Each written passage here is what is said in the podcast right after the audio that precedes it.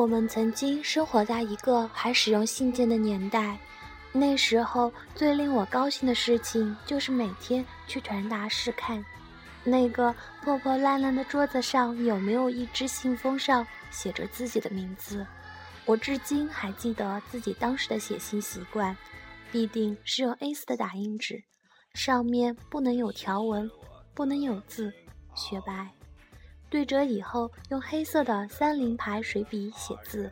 上历史课时盖在本子底下写，午休时写，放学后在家里写。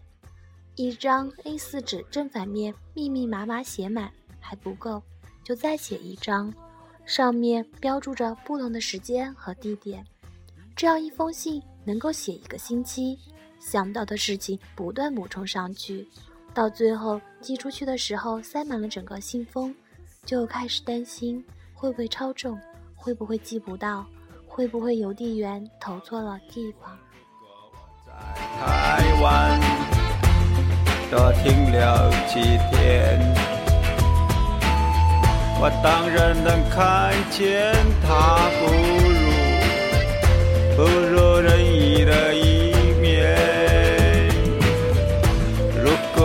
在台湾多停留几天，也许我也能看见他不如人意的一面。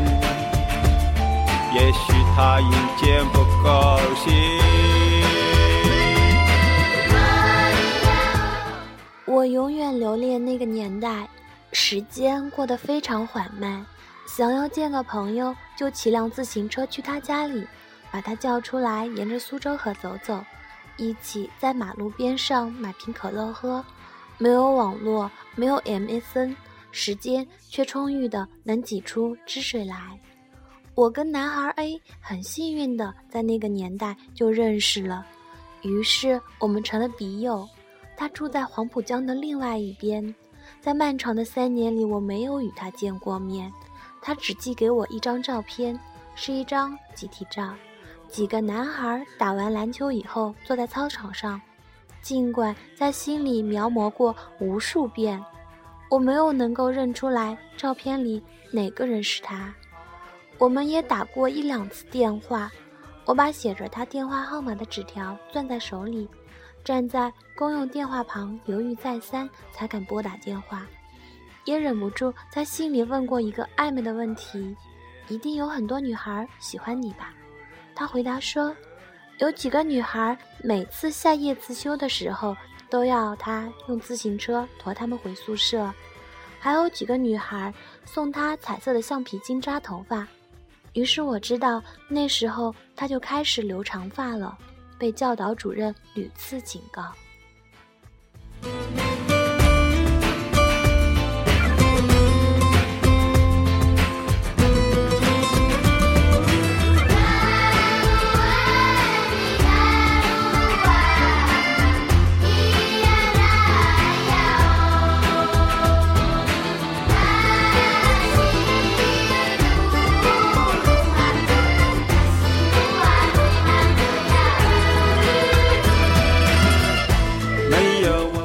当然这不是爱情。毕业以后，我们就失去了联络，因为我们都交错着搬了几次家。我自然想念他，这种想念与少年时代汗津津的气息紧紧联系在一起，却也与生活毫无关系。所有的一切都只存在于想象中，那些尚未发生过的情节，因为想象而变得不断丰满。如果这是一个浪漫的爱情故事的话，那么若干年后我必定应该遇到他，然后演绎一番罗曼史。没有一个女人对于罗曼史嗤之以鼻，尽管我表面上否认，但是心里的想象空间里却已经把所有的情节演绎了一遍。后来，那个时间充裕而缓慢的年代果然终止。网络让我不再需要骑辆自行车去朋友家里找他聊天，让我几乎丧失了全部在苏州河旁边散步的时间，同时也让我再次碰到了几乎要变成男人的男孩 A。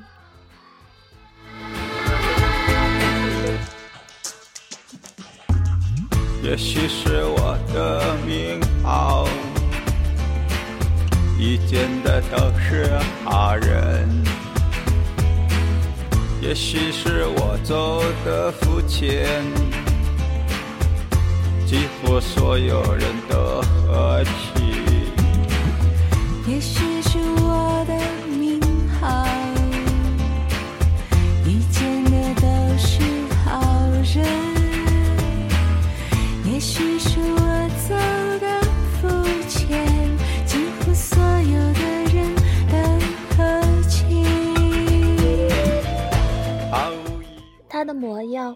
我所想的并没有相同之处。我们偶尔会一起吃顿饭。他的头发已经剪短了，耳朵上面还残留着叛逆时代的耳洞。我说他戴着的一一枚玛瑙耳环很好看，他就摘下来送给我。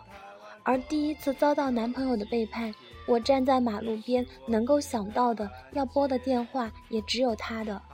他跟女朋友在一起，但是他说你的电话总是要接的，你是我最好的朋友。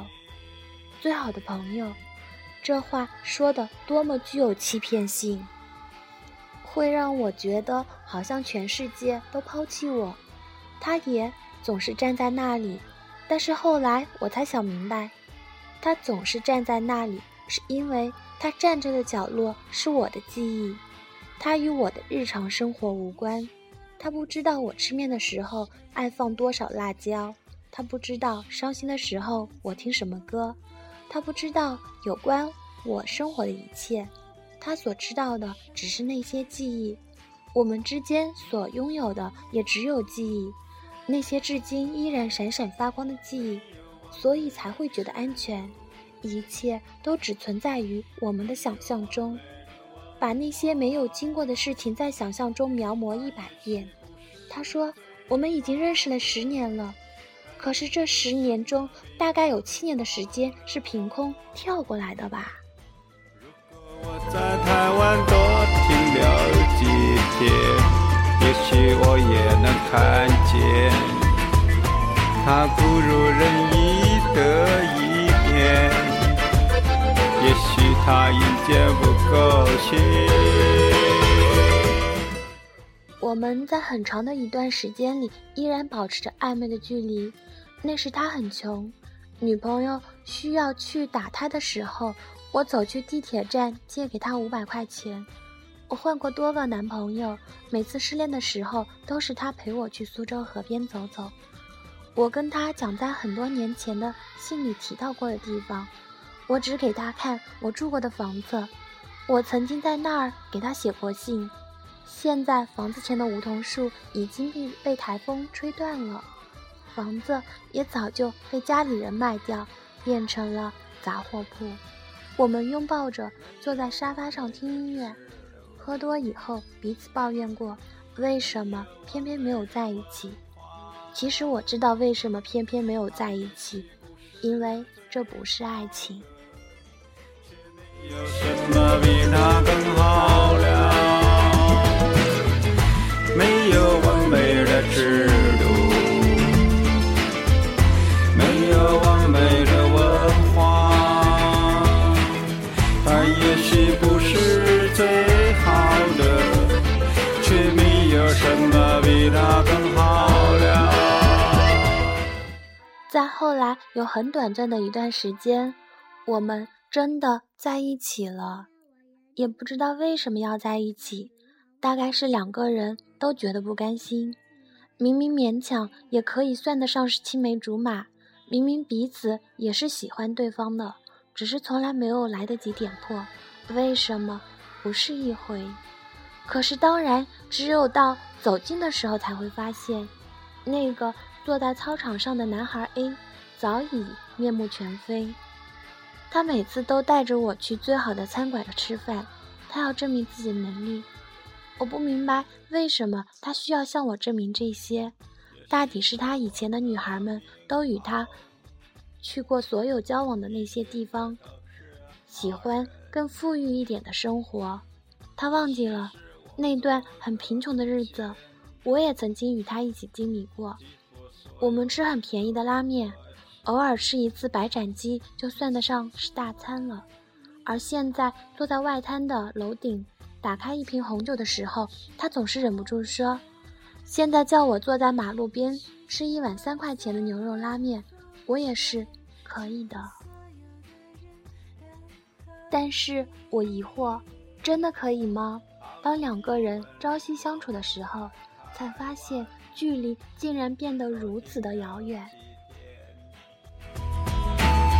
我当然能看见他不如不如人意的一面。如果我在再后来，我在他的手机里看到了别的女孩发来的消息。这一次，我站在马路边上，没有人可以让我打个电话去寻得安慰了。原来，过去我从他这儿得来的爱，从来都不是爱，而是安慰。这种安慰因为距离而变得温暖。我尽可能在想象中让他保持那副少年时的模样，说话的语气，写字的字迹，跟我说起那些要他用。自行车驮着回家的女孩时的情绪，这种暧昧对于成年后坚硬直接的生活来说，无疑是种慰藉，就仿佛心灵的角落里尚且保留着一个空间，时刻都可以退回去，退回到那个角落里去。然而，其实就连退回这个角落也是不可以的，这个角落也是想象中的，一旦退回去了，这个角落就灰飞烟灭了。于是，从此以后，心灵再也没有一个美好的庇护所，再也没有一个人会永远待在那个角落里等待着。无论我走的有多么遥远，他都待在那里，不可能了。实际行动摧毁了所有的期待、幻想、记忆、残片。他不如人意的一面。也许他已经不够心。